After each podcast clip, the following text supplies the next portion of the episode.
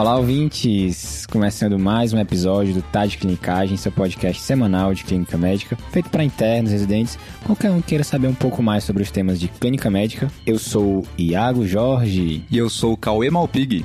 Eu sou Raíza Lira. Olha aí, Raíza.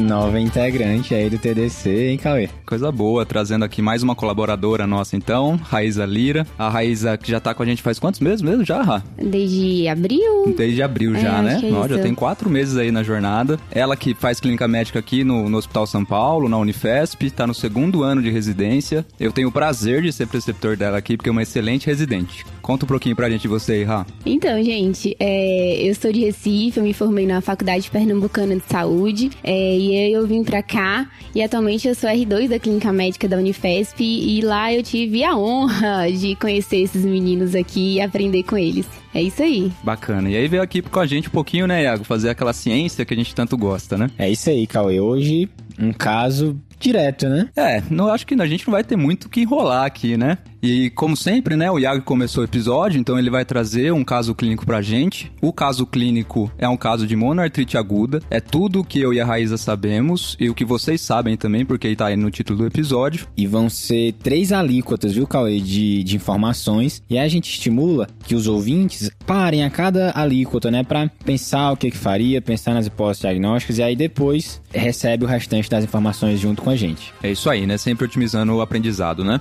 Mas antes de começar o caso, Iago, acho que a gente tem muito é que agradecer hoje, né? É isso aí, Cauê. Nessa semana que a gente tá gravando, hoje é dia 15 de agosto, o TDC entrou pela primeira vez nos 100 primeiros podcasts mais ouvidos do Spotify, né? Assim, na categoria geral mesmo. Foi muito bacana isso pra gente, é, é muito legal, é uma sensação, assim, mesmo indescritível esse alcance que a gente tá tendo, né? E tudo graças aos ouvintes, né? É isso aí, por isso tanto agradecimento, né, pessoal? Assim, é muito bom ter o trabalho reconhecido por vocês. Espero que vocês continuem aproveitando do jeito que a gente sabe, né? Respeite esse time, viu? Coisa boa, né? Então, assim, se você conhece alguém que ainda não conhece, tá de clinicagem, então apresente, a gente tá com esse formato novo, né, que é o TDC em bolos. Podcast, assim, por volta de 15 minutos, né, você escuta bem rapidinho ali na ida pro plantão. Então apresente esse formato pros seus amigos, que quem sabe o TDC não chega no top 10, né, Cauê? O que que Vamos acha? lá, eu acho que chega, viu? Simbora!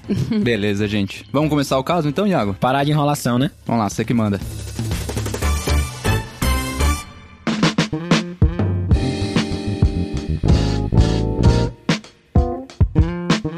Então vamos lá. Era um paciente do sexo masculino, 18 anos, estudante universitário, previamente ígido, natural e procedente de São Paulo, capital.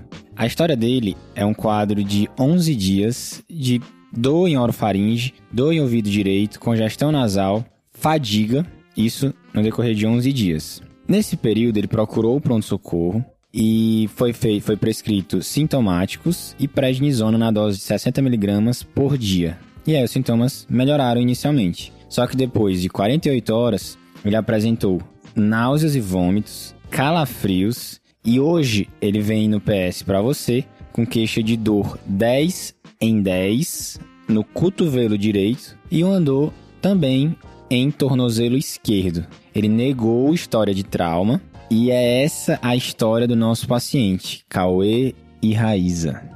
Beleza, Iago. Então vamos fazer uma representação do caso pra gente deixar claro, né? Então é, é um paciente masculino de 18 anos, ígido, estudante, de São Paulo, que 11 dias vem com quadro de infecção de viária superior. Ótimo. E nas últimas 48 horas, ele evoluiu com calafrio e dor em cotovelo direito e tornozelo esquerdo. E não tinha história de trauma, certo? É isso aí, Raíza. Beleza, Ra. Então eu acho que o que a gente tem que extrair desse caso aqui é essas articulações aí, né? Sempre quando a gente vai tentar representar o diagnóstico do nosso paciente, a gente tem que usar qualificadores semânticos para justamente ficar mais fácil o nosso raciocínio em cima do caso, né?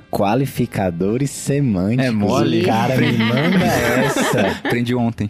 Então explica pra galera o que que é, cara. Então, o que que é qualificador semântico? A gente vai pegar a queixa desse paciente e tentar explicar de uma maneira simples e unificadora para justamente a gente conseguir fazer um esquema diagnóstico em cima disso e saber como que a gente vai investigar nosso paciente. Então, por exemplo, você falou que ele tem um acometimento de duas articulações. Se ele tem um acometimento de duas articulações, é uma oligoartralgia. Boa. Certo? Sim. Eu não posso falar que é artrite ainda, né, Ra? Isso. Então a gente tem que perguntar se, além da dor, ele tem outras características de artrite, né? Que são aqueles sinais, né, de, de inflamação. Então, a gente pergunta se tem edema, se tem calor, se tem alguma limitação à movimentação da articulação. No cotovelo direito, ele tem bastante dor ao toque, tava quente. Ele disse para você que estava inchado e ele tá tendo bastante dificuldade de movimentar a articulação. Essa dor no tornozelo esquerdo, quando a gente foi esmiuçar melhor a queixa, na verdade era uma dor localizada no tendão de Aquiles, era bem específica no tendão de Aquiles. Ele não tinha queixa, na verdade, de inchaço e calor no tornozelo em si. Legal, então aqui já dá pra gente esmiuçar um pouquinho mais, né? Na verdade, ele tem um acometimento que é característico de artrite em uma articulação. Então isso aqui é uma monoartrite,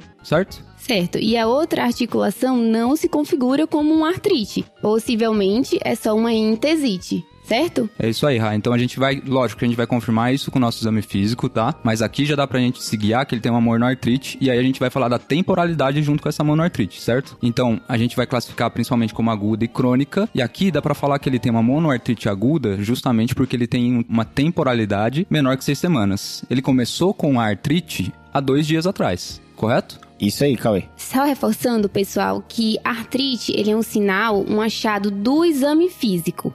O que o paciente vai falar é a dor, né? É o calor, é tudo, mas a gente, no nosso exame físico, que vai detectar a presença de artrite. Muito bom, Ra. É isso aí. Então a gente vai tentar fortalecer depois, né? É isso aí, pessoal. Então, assim, a anamnese ela sugere né, essa possibilidade que é confirmada depois do exame físico. Então, já que a gente está falando de monoartrite aguda, eu acho que é importante falar para os nossos ouvintes já que a gente tem três etiologias principais no pronto-socorro. E aí a primeira é, então, infecção. Certo? A segunda é cristais. E a terceira é trauma, certo? Beleza. E das infecciosas, a gente já pode dividir aqui. A gente vai ter dois grupos. A gente tem as gonocócicas e as outras infecções bacterianas. E esse grupo é o famoso não gonococo, né, Cauê? É isso aí, Iago. Estrelinha pra você, viu, cara? Muito bom. E aqui é importante porque a gente já tem algumas coisas para perguntar pro nosso paciente, né, Rá? Isso, aí pensando nas infecções gonocócicas, a gente vai perguntar se o indivíduo tem uma vida sexual ativa, Uhum. se é jovem, se tem múltiplos parceiros, no caso de mulher, se tá no período menstrual. Beleza, Rá. Então isso já são coisas bem importantes pra gente perguntar, porque o nosso paciente é um adulto jovem, né? Isso. Então a gente tem que ter essas informações. Agora, das outras infecções bacterianas, tem mais coisas importantes pra gente, né? Que eu imagino que não vai ter a maioria das coisas, porque o paciente era rígido, mas é principalmente a diálise, né? Infecção de pele, tecido celular subcutâneo, porque às vezes pode estar associado até com contiguidade, e uso de drogas endovenosas, que a gente não tem o histórico do hábito dele, mas é importante a gente perguntar também. E a gente ainda tem que lembrar que essas infecções bacterianas outras, né, a principal etiologia delas é por bacteremia. Então, na verdade, se o nosso paciente tiver bacteremia e essa bactéria conseguir se alojar numa articulação, ele vai ter uma piortrite. E aqui a gente costuma falar então de infecção de corrente sanguínea associada ao catéter, a gente costuma falar do paciente dialítico, mas tem que lembrar das infecções de pele e tecido subcutâneo sim, e também de faringites bacterianas, né, Ra? É isso. E o nosso paciente tem um quadro aí de 10 dias de faringite, lógico que a maioria dos quadros de faringite é viral, mas se ele tiver um quadro de faringite bacteriana, a temporalidade é muito aguda, né? Ele teve o quadro de faringite e logo em seguida ele teve uma, uma monoartrite, né? Lembrar que essa não é a principal hipótese, mas a gente tem que pensar que pode ter sido por uma bacteremia. Isso, e assim, falando da temporalidade, Cauê, é importante a gente pontuar que nessa faixa etária é muito comum um quadro de febre reumática. Mas na febre reumática, a poliartrite, né, a artralgia, ela acontece de duas a quatro semanas após a faringoamidalite. Bem lembrado, Rabo, bacana. Certo? Então a gente falou um pouquinho de infecção, né? Que é uma das principais três causas que a gente tem de monoartrite no pronto-socorro. A segunda, então, é a, é a etiologia por cristais, né, Rá? E aqui tem mais algumas coisas que a gente pode perguntar. Isso, nesse caso, assim, o que vem logo em mente é gota, né? Exato. E aí a gente vai ter um paciente típico, né? Uhum. Que vai desencadear a crise por gota. Então, geralmente são pacientes mais velhos, Exato. obesidade, hipertensão, tem alguma doença cardiovascular subjacente, Certo. é, fatores dietéticos também, uso de álcool. Então, Legal. tudo isso vai estar associado mais à gota. É, aqui que não se encaixa muito no perfil do nosso paciente, a gente pode fazer algumas dessas perguntas, principalmente relacionado ao hábito, né, o uso do álcool e tudo mais, mas eu acho que esse paciente ele foge um pouquinho aqui da nossa representação. Né, Ra? Isso. Lembrar que pro cristais, né, aqui a gota é sem dúvida mais comum, né, que é a doença por deposição de cristais de urato monossódico, né? Mas a gente tem outras doenças também, que nem a deposição do pirofosfato de cálcio, que também pode causar uma monoartrite, mas normalmente a gente vai ter pacientes mais velhos, é muito mais comum em idosos com mais de 75 anos, então realmente o nosso paciente não está se encaixando muito aqui nesse grupo de doenças, né? Certo, então dando continuidade, a gente já falou do bloco de infecções, do bloco de cristais, e o terceiro bloco seria de trauma recente, né? Beleza. É, lembrar também que não só o trauma, mas também procedimento cirúrgico, alguma intervenção articular entra nesse bloco. Legal, ha. Então a gente vai dar uma roubadinha aqui, né?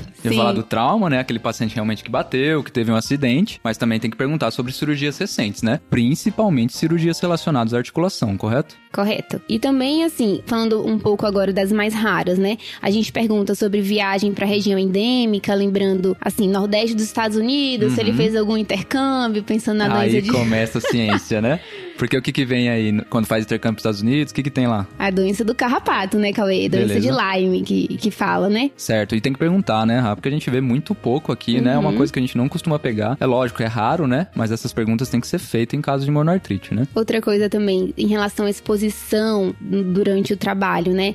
Se ele tá envolvido com jardinagem, Uhum. se ele foi, né, caverna, edifícios abandonados, porque a gente também pensa em algumas causas mais raras, por exemplo, esporotricose está relacionada à jardinagem, histoplasmose está relacionada à exposição com caverna, edifício abandonado. Legal, e aqui tem, quando a gente tá falando de exposição em caverna, né? Tem muita associação, então, com o paciente mais imunossuprimido, né? Isso. Então isso faz toda a parte do levantamento de história, até porque uma das principais etiologias pra gente aqui continua sendo infecção, né? A gente tem que saber se nosso paciente é imunossuprimido ou não, né? Isso. E a última coisa da história, que vale a pena a gente sempre questionar na anamnese do nosso paciente, porque a gente tem que procurar esses dados, é normalmente acometimentos sistêmicos, né? E aqui importa bastante pra gente, de novo, a temporalidade. A gente tem que perguntar se tem algumas outras manifestações extraarticulares, principalmente acometimento ocular, com uveíte, conjuntivite. Tem que ver se nosso paciente não teve diarreia, não teve rache e principalmente, mais ou menos, uma a quatro semanas antes do acometimento ocular. Porque isso normalmente leva a gente a pensar muito mais em artrite reativa, né? Isso, lembrar que a artrite reativa está mais relacionado a sintomas trato gastrointestinais e geniturinários. Exato. E aí tem a disúria, né? A síndrome de disúria também, né? E é isso, né? Apesar de ser mais raro, a gente sempre tem que fazer essas perguntas. Até para em algum momento, caso a evolução do nosso paciente não esteja conforme a gente previa, a gente tem que pensar nesses diagnósticos menos comuns. Mas vamos lembrar, as principais etiologias de monoartrite aguda no pronto-socorro continuam sendo infecção,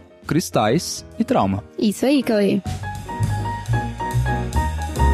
E aí, Iago, o que, que você tem aí pra gente? Muito boa a discussão, pessoal. Eu vou responder as perguntas de vocês. Em relação à vida sexual do paciente, ele referiu que teve uma parceira durante a vida e sempre com uso de preservativos. Uhum. Ele não tinha lesões de pele, não viu nenhuma mancha, não teve nada nesse sentido. Negou o uso de drogas intravenosas. Certo? Certo. Negou qualquer comorbidade, qualquer uso de medicação. Negou também procedimentos cirúrgicos durante a vida inteira. Ele tem um histórico razoável de viagens, viu? Esse caso, na verdade, é de alguns anos atrás, né? Opa, olha lá. Olha aí, vocês Foi a- desprezando meu, meu Foi- carrapato. Falando que é raro demais, né, Rá? Tem que ir atrás mesmo. Isso. E era na era pré-Covid. Então, viu, pessoal? Esse caso é de alguns anos atrás. Ainda podia viajar. Exato. então não se assustem, tá? Beleza. Então, no último ano, esse paciente fez uma viagem pro deserto do Atacama. Opa, Ele fez uma viagem por todos, assim, várias regiões dos Estados Unidos. tá. Leste, oeste, ele passou, fez um intercâmbio nos Estados Unidos, Nordeste dos Estados Unidos? incluindo Nordeste dos Estados Unidos. Claramente é aquele momento que a gente tem que jogar no Google o que, que tem nesses lugares, né? Ele também viajou pelo, pela região do Mediterrâneo, Certo. Google de novo. mas isso já faz mais de cinco anos. Tá bom. Mais de Tá, cinco anos? ok. A viagem para Atacama, Estados Unidos, foi esse ano. Tá bom. Faz menos de 12 meses. Certo. Ele tem hábitos de vida saudável, não a alimentação não é rica em carnes, ele negou ingesta de bebida alcoólica. E é isso, eu esqueci de alguma dúvida de vocês? Eu acho que era mais isso mesmo, né? A gente já tinha um antecedente bem brando aí já mesmo. Eu Acho que deu pra E esclarecer. não fez nenhum procedimento que você falou, né? Isso, negou qualquer procedimento. Tá Tá ótimo. bom. Então, com essas informações, eu acho que assim, dos três principais blocos que a gente tem de etiologias do pronto-socorro de monoartrite, dá pra gente deixar meio bem afastado o bloco de cristais e o bloco de trauma, né? Isso, assim, é um paciente que não teve história de trauma recente, não uhum. fez nenhum procedimento invasivo, então Sim. a gente pode, assim, afastar essa parte de trauma. Legal. E também não tem nenhum fator de risco, não tem uma epidemiologia positiva para os cristais. Exato, Ra. O que preocupa, né? Porque Sim. infelizmente a gente ficou na mão com o bloco infeccioso. E do infeccioso, a gente não consegue afastar completamente a artrite gonocóxica porque ele tem um antecedente de ter relação só com uma mulher e é protegida, mas a gente sempre tem que lembrar, isso aqui é subjetivo do paciente, é normalmente uma informação estigmatizante e que ele não vai falar completamente a verdade pra gente muitas das vezes, né? Verdade. A gente é um médico de pronto-socorro, é a primeira vez que ele tá vendo a gente, a gente tem que criar um vínculo adequado, né? É isso aí, Cauê. Então se a gente fosse se preocupar, a gente ia ficar com as outras infecções infecções bacterianas, né? Que ele tem uma epidemiologia aí positiva, mas eu acho que talvez não vale muito a pena a gente se guiar por aqui. Mas a gente tem que lembrar que ele teve uma viagem recente para os Estados Unidos e lá é uma área endêmica para Lyme, né? Então lá, agora a gente vai pro exame físico, né? Então, como é um episódio de monoartrite, eu acho que a primeira coisa que a gente tem que buscar no nosso exame físico é se tem ou não artrite. Então, Legal, buscar aqueles sinais de artrite, se tem dor, se tem edema, se tem eritema, se tem calor, se tem limitação na movimentação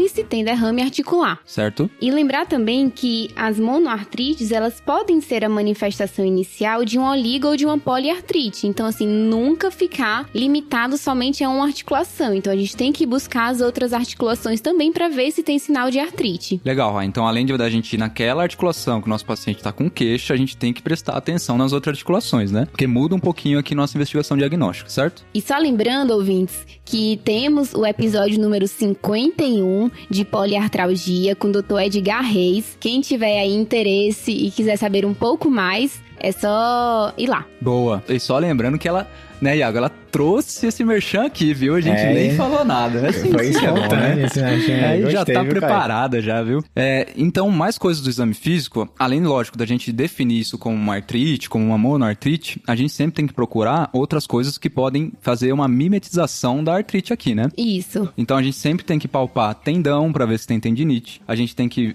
fazer a avaliação e palpação das bursas para ver se tem bursite. E importante também, a gente tem que ver a pele local para ver se não tem algum componente de celulite. Que lógico, pode ser só a celulite, só uma infecção de pele e tecido subcutâneo, mas por contiguidade pode fazer uma artrite também. Um marcador do exame físico bem importante pra gente é que normalmente artrites, elas doem a movimentação passiva. Normalmente quando a gente tem tendinite, bursite, a movimentação passiva não é dolorosa, a não ser quando a gente faz extensões muito importantes, além de 30 graus até 0 graus, né? É, só lembrando, né, a movimentação passiva é quando o examinador faz o movimento, né, Cauê? É isso aí. Então, movimentação ativa aqui pode ter dor nas duas doenças. Então, bursite, tendinite, artrite pode ter na movimentação ativa. Na movimentação passiva, vai indicar muito mais um processo intraarticular. Legal, Cauê.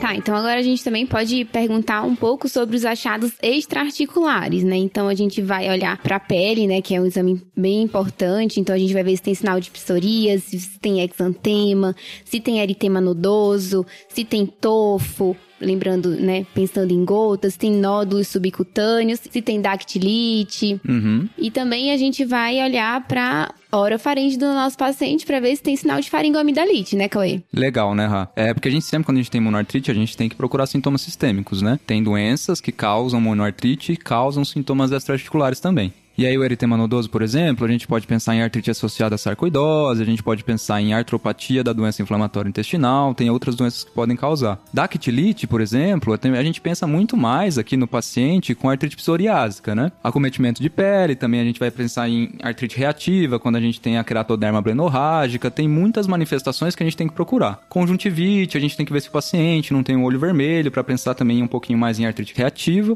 E aí a gente tem que pensar que o nosso paciente, ele tinha uma manifestação manifestação recente, de 10 dias atrás, 10 dias de evolução, de uma faringite. Então a gente tem que ver se essa faringite já não é uma mais, mais uma faringite viral e a gente tem que começar a pensar mais em faringite bacteriana. Para isso a gente tem que ver se o paciente ainda está febril, com febre maior que 38 graus, tem que perguntar se ele não tem tosse, tem que ver se ele tem linfonodomegalia cervical anterior e tem que ver na amígdala dele mesmo se ele tem exudato ou edema amidaliano, né? Que aqui a gente está aplicando os critérios de Center, né? Os critérios de Center modificado. E lógico, a gente vai usar a idade também, que no caso ele tá entre a idade de 15 e 45 anos, aqui ele não pontuaria. Mas Isso. a gente tem que ver tudo isso no exame físico do nosso paciente, né, Rafa? Boa, Cauê. Tá, então outro ponto importante do exame físico, Cauê, é a gente fazer um exame físico geniturinário, né? Certo. Lembrando que a gente tem algumas doenças sexualmente transmissíveis. Né? Lembrando, gonococo e clamídia, principalmente. E o paciente ele pode estar com algum corrimento, algum sinal de uretrite. Uhum. Lembrando que clamídia está mais associada à artrite reativa, então a gente não vai ter a manifestação geniturinária no momento da artrite. Já o gonococo, ele pode ter a manifestação urinária durante a artrite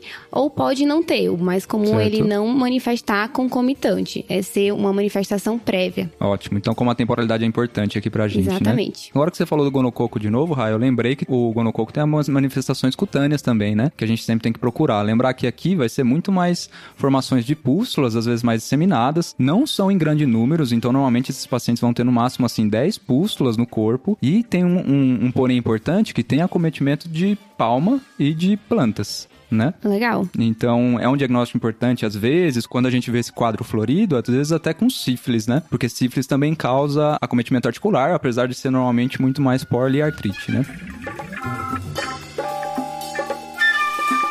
E aí, Iago, o que, que você tem pra gente? Então, no exame físico, o estado geral do, do paciente estava afetado, ele estava assim, com o estado geral regular, Certo? a temperatura estava 38,3, o pulso era de 130 batimentos por minuto e a pressão estava em 80 por 60. E Ah, deu ruim já, hein? Em relação ao restante dos exames que vocês comentaram, as amígdalas estavam aumentadas e hiperemiadas. Tinha linfadenopatia cervical bilateral e em relação ao exame articular, no cotovelo direito, ele estava com edema e dor, inclusive ao movimento passivo, Uhum, e tinha derrame articular no exame físico. Certo. Já em relação ao exame do tornozelo esquerdo, havia uma sensibilidade aumentada no tendão de Aquiles, mas não havia outros sinais de artrite. Certo. Foi realizado um teste rápido para estreptococo e foi negativo.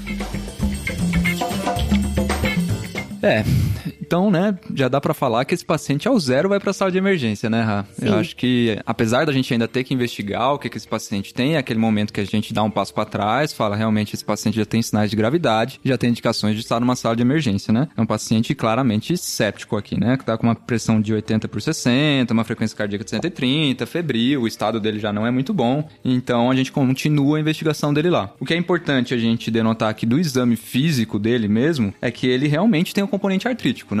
Então ele tem uma artrite e é uma monoartrite, correto? Isso. E para deixar bem claro para os ouvintes, né? Uma monoartrite num paciente séptico é igual a punção no tempo zero. Sem Claro, dúvida, a gente né? vai levar ele para a sala de emergência, vai pegar um acesso, vai coletar culturas, vai coletar exames laboratoriais, vai monitorizar o paciente, mas a gente tem que estudar esse líquido sinovial. É isso mesmo, Ra.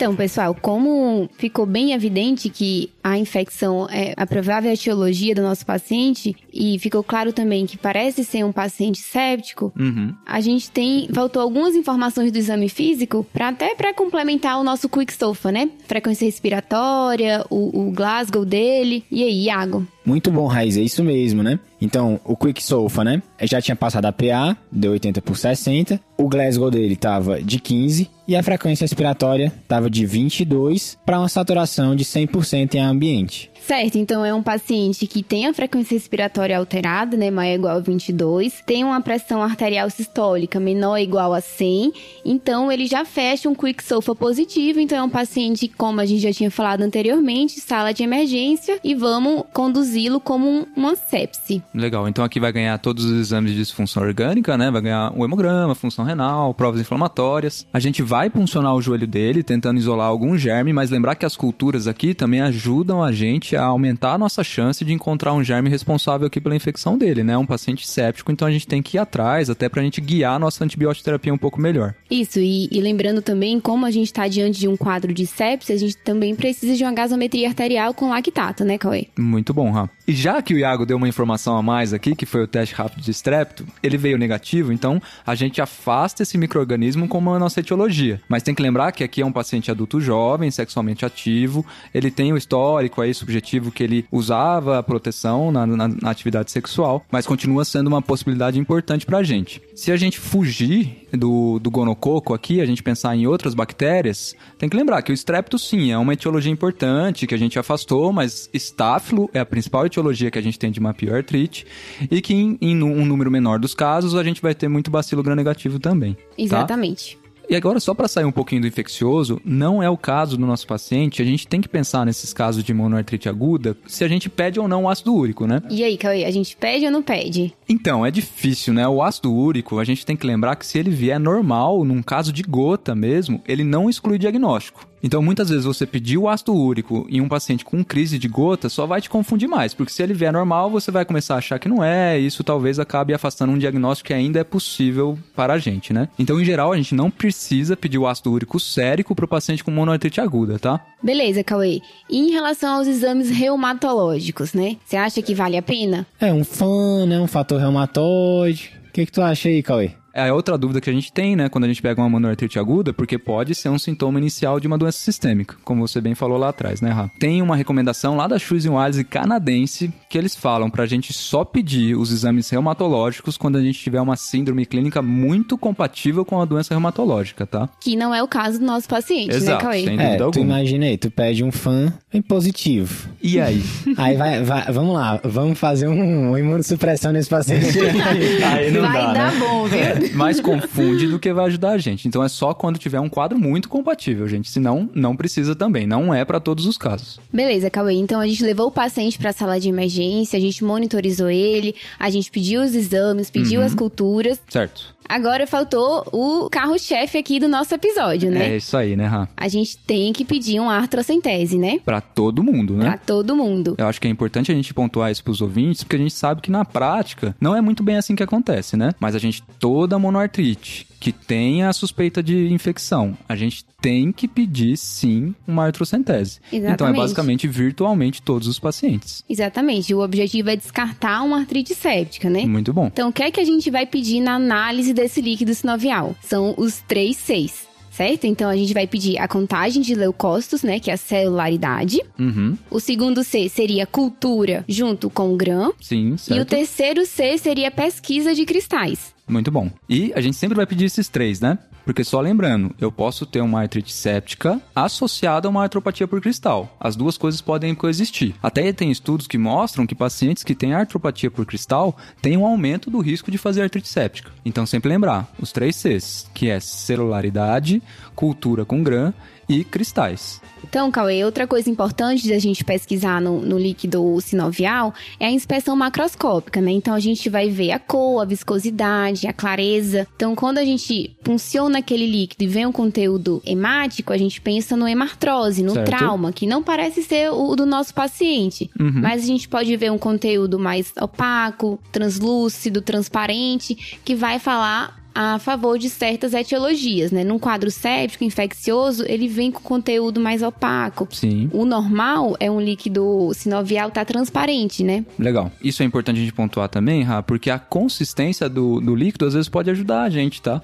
A sinóvia, em geral, ela tem uma consistência de, de clara de ovo. Então, ela, ela é mais consistente, ela é mais espessa, ela é um pouquinho mais pegajosa. Quando ela tá muito líquida, é possivelmente porque tem algum processo inflamatório acontecendo dentro daquela articulação, tá? Então, a consistência, né, além do aspecto do líquido, é muito importante pra gente. Em relação à bioquímica desse líquido, Cauê, DHL, proteína, glicose, né? O que os estudos mostram é que não tem evidência, não vai acrescentar informação, então a gente não pede na nossa rotina. O que a gente tem que pedir realmente são os três seis. Certo, tá ótimo então, Ra. E por último, agora já que a gente funcionou, Mas nosso... não menos importante. Com certeza não. Já que agora o nosso líquido foi para análise, né, a gente vai iniciar o antibiótico. Então, de preferência, sempre realmente depois das hemoculturas e depois da cultura do líquido sinovial, né? A gente sabe que às vezes isso é difícil de se conseguir. Então, se você vê que vai realmente se atrasar essa punção, às vezes porque é uma punção de difícil acesso, às vezes que nem nosso paciente no cotovelo, no tornozelo, que a gente vai precisar de ajuda de um especialista, a gente deve sim iniciar o antibiótico antes. Então, com relação ao antibiótico que a gente vai escolher para terapia empírica, a gente sempre vai preferir o Rocefin junto com a oxacilina. A maioria das evidências que a gente vai deixar aqui na descrição do episódio falam da vancomicina no lugar da oxa, mas é por serem evidências americanas, onde tem a preocupação com os estáfilos resistentes à meticiclina da comunidade, os MRSAs. Mas para a gente essa preocupação ainda não é tão importante. Se a pesquisa do GRAM do líquido sinovial apresentar um GRAM positivo, a gente pode descalonar para a oxa. E se apresentar um GRAM negativo, a gente pode escalonar para o Rocefin apenas. Lembrar que aqui a gente não está falando do paciente imunossuprimido, com internação recente ou uso de antibiótico recente, que aí sim a gente pode fazer o uso da vancomicina.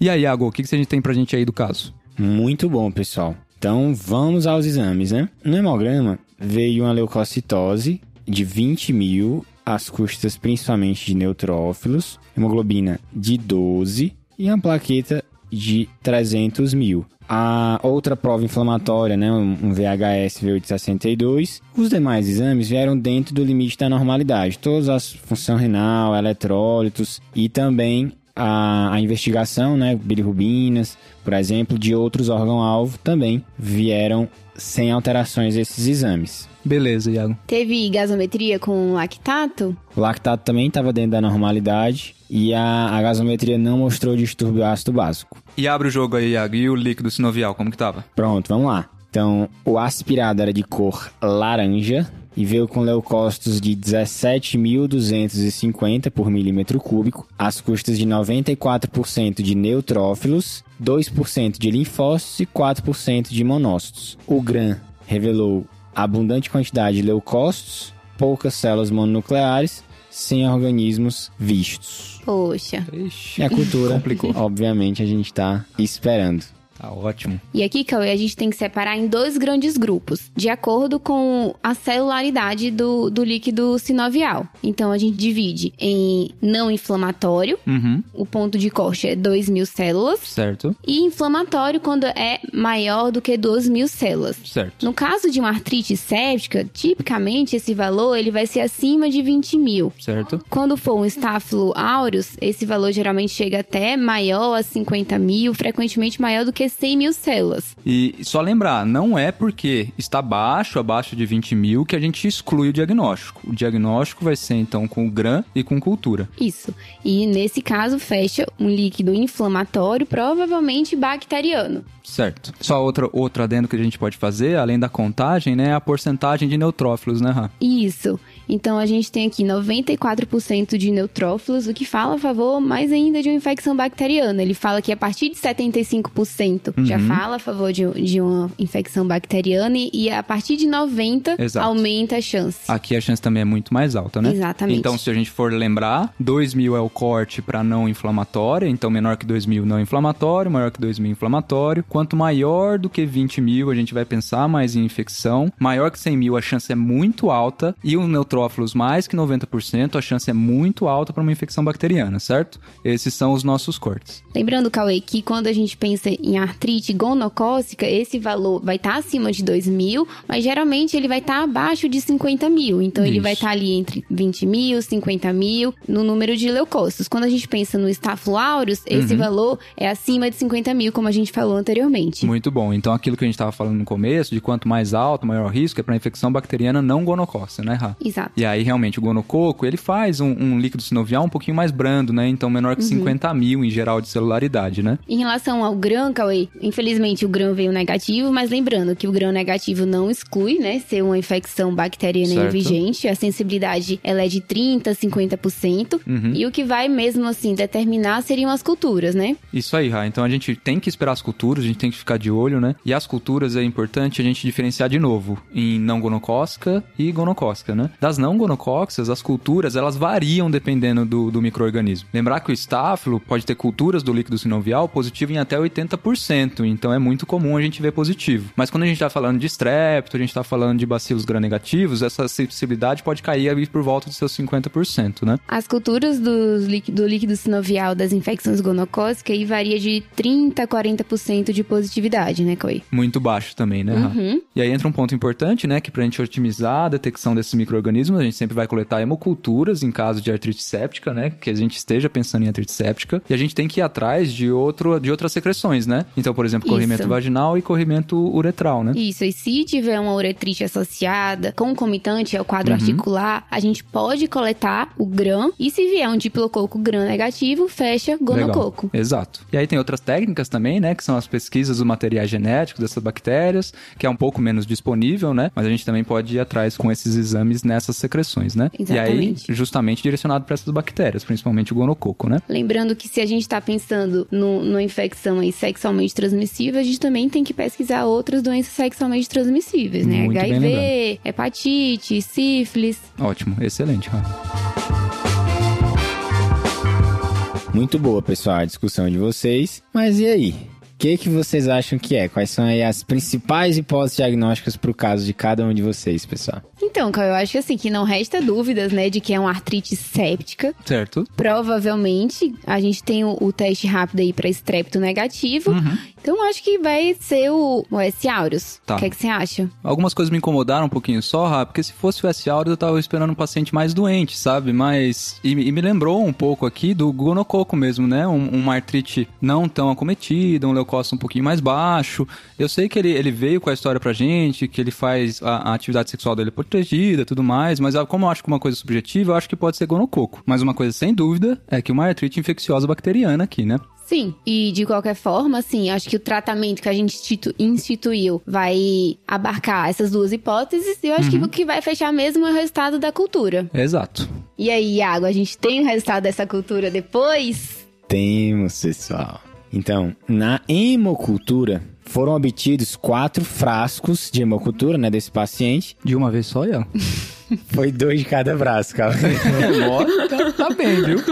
e cresceram no dia seguinte nos quatro frascos dipococos gram-negativos. Nossa, nas- nos quatro flascos? Nos quatro A frascos. gente tá falando das culturas aqui, né? Que não é É, muito positivo não. nem nada, né? E aí, o espécime que foi identificado pelo laboratório foi um Neisseria meningitidis. Nossa senhora. Eita. Muito bom, viu? Nossa, muito bom. muito bom. Foram feitos outros exames diagnósticos que mostraram teste para influenza A e B negativos. Já tinha passado aquele streptococo negativo, né? Aquele teste rápido. E veio um EBV positivo. A ideia desse caso é que ele teve uma mononucleose. O pessoal fez um corticoide. Hum, E aí, no fim, ele acabou desenvolvendo essa artrite meningocócica. caramba. Que não é comum, né? Não, né? E positiva mais cultura, né? Isso, inclusive a cultura do líquido foi negativa. Tá. Será então que ele fez uma espécie de uma imunossupressão pelo corticoide e fez E surgir esse germe atípico, digamos assim? É isso mesmo, né, Raíza? E aí, lembrando, né, pessoal, com relação à vacina para meningococo, qual que é o detalhe? O detalhe é que a vacina que é oferecida no SUS, né, a meningocócica conjugada, pega as seguintes cepas: A, C, W e Y. Então, o meningococo B teria que ser só no programa, assim, é uma vacina que é só oferecida À paga, parte. né? A parte, isso mesmo, Raíza. Então, foi isso, pessoal. Esse era o caso. Que muito bom, casão. Que caso, muito bom, muito bom. Legal, Olha, Iago. Não ia nem pensar de longe na minha cabeça. Eu acho que de todas as referências que a gente viu aqui, realmente é, é um caso muito bom, né? E, e como é importante a gente realmente investigar adequadamente esses pacientes, né? São pacientes graves, né? Que fazem realmente bacteremia. Todo paciente que tem aí uma artrite séptica. É, é por isso que a gente precisa saber investigar. Então, Exatamente. só lembrando dos, pros ouvintes, os pontos principais aqui é justamente uma monoartrite aguda no pronto-socorro até que se prove o contrário, é uma artrite séptica. Então, todos esses pacientes, eles vão ter que ser funcionados para análise, né? Ei, Cauê, eu fiquei com a dúvida, mas assim, se o paciente tem história de gota e vem com uma monoartrite aqui de joelho, e ontem ele me conta que ele passou o dia bebendo e num churrasco, bebendo cerveja, Certo. comendo carne com bastante sal. É, esse que é o problema, né? A, a literatura, ela fala que realmente, mesmo nesses pacientes que procuram pronto-socorro, eles têm que ser puncionados para você ver se não tem uma infecção secundária. Porque a, a, a gota tá mais associada com artrite infecciosa bacteriana também. Então tem que funcionar. É mesmo? Pois é. Tá pensando que vai escapar? É, vai Rapaz. não, vai não. Tem como escapar dessa não, Iago. A gente sabe que às vezes tem articulações, principalmente, por exemplo, o gota, que pega mais o, o hálux, né? São difíceis de ser puncionadas, né? Mas a literatura é firme nisso. Não, Nós peraí, temos que... peraí. Tu quer funcionar o Alux? Mas a literatura é firme, né? Todo quadro de monoartrite aguda tem que ser funcionada, né? Rapaz, Eu adoro esse teu. vivendo e aprendendo, viu, pai? Gostei, Complicado. gostei. Eu acho que ninguém ia funcionar um hálux, né? Mas tá aí a literatura, né? Mas deveria, né? É.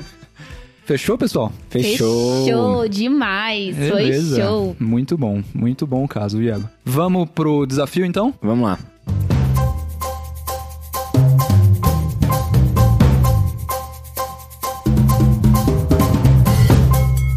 Então, o desafio da semana passada quem lançou foi o Pedro, né? Então, conta aí pra gente qual que é a resposta do desafio.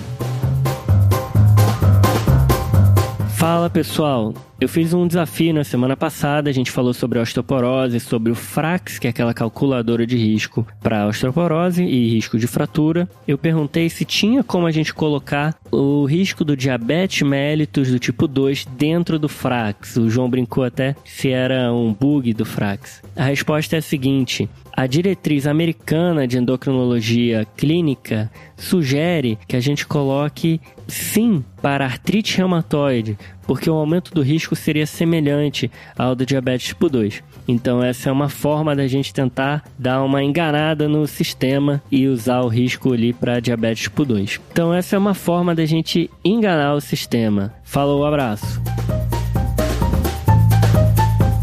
Vamos lá, pessoal. Então vamos para o desafio da semana. Boa. Temos um paciente jovem masculino de 30 anos, um paciente previamente HIV positivo, estava em tratamento irregular, tá? E iniciou há cerca de 30 dias um quadro de tosse, uma sudorese noturna, uma perda de peso não quantificada, e há cerca de 7 dias começou com uma oligoartrite, principalmente de grandes articulações, distais. E aí, qual é a principal hipótese para esse caso, pessoal? E agora então vamos para os salves. E aí, Ra, quais são os salves que já tem engatilhado aí? Então, vamos dar um salve aí para os meus R iguais, todos eles, mas em especial ao meu grupo H, o Igor, a Júlia, a Carol e também Opa, as grupão, viu? Esse grupo é muito bom. e também as minhas R iguais que moram comigo e são como irmãs para mim, a Thaís, a Tassila e a Laísa. Um beijo, um cheiro em vocês. Bacana, beijão, pessoal.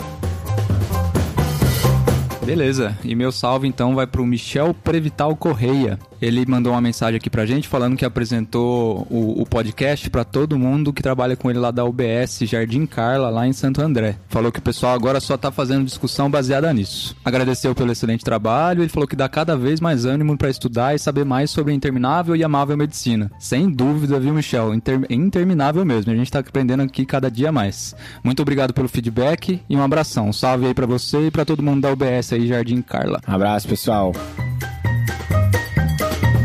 E o meu salve vai pro Henrique Motoki. Ele é da turma 69 da Medicina UEL, Universidade Estadual de Londrina. Muito bacana, viu, esse pessoal de Londrina? Inclusive, a gente já gravou podcast com liga lá da UEL. Bacana. Então, um abraço pra todo mundo da UEL, em especial pra turma 69. Ô, Beleza? abração aí, turma 69. Massa. Valeu, galera. Valeu. Lembrando a todos, né, de seguir a gente, né, na- nas plataformas de, de podcast, né? Então se inscreve lá no Spotify, Deezer, o seu agregador preferido, Apple Podcast também. E inclusive, né, para quem escuta pelo Apple Podcast, tem um detalhe a mais, né, Raíza? Então, a gente, vocês conseguem deixar um recado lá e também dar uma nota da nossa estrelinha lá. Isso aí, inclusive, ó, o Beto RXT, no dia 2 de julho, pediu um episódio de arbovirose, né? Eita. Ele deixou esse comentário, né, lá no, nos reviews da Apple Podcast. E no dia 14 de julho saiu o episódio de dengue. É instantâneo quase, hein? Foi um mo- movimentos friamente calculados, viu? Aqui. Lembrar também, então, de visitar nossa página lá no YouTube, é, seguir a gente, fazer a sua inscrição e ver nossos vídeos. É um conteúdo mais direcionado, com tópicos mais importantes de cada episódio e tudo feito mais com umas animações, né? Conteúdo mais direto. E não esquecer, galera, do nosso Instagram, né? Né? Lá a gente coloca quase todos os dias algum conteúdo, alguma informação que a gente consegue salvar, depois revisitar quando a gente tem uma dúvida, quando a gente tá no plantão. Tem um conteúdo bem bacana. E o Twitter também, né? E aí o Twitter lá vocês vão ver bastante artigos, artigos comentados, né? Desafios, tem muita coisa boa lá para vocês verem rapidinho no Twitter. Fechou então, pessoal? Beleza. Beleza. A Raíza estreou em grande estilo, viu? Parabéns, Raíza. Meu Muito Deus, bom, viu, Que Rafa? responsabilidade, Foi viu? uma honra aqui pra gente. Até Obrigada, gente. Tchau, valeu, tchau. Valeu, valeu, valeu, valeu, valeu. Falou. Valeu.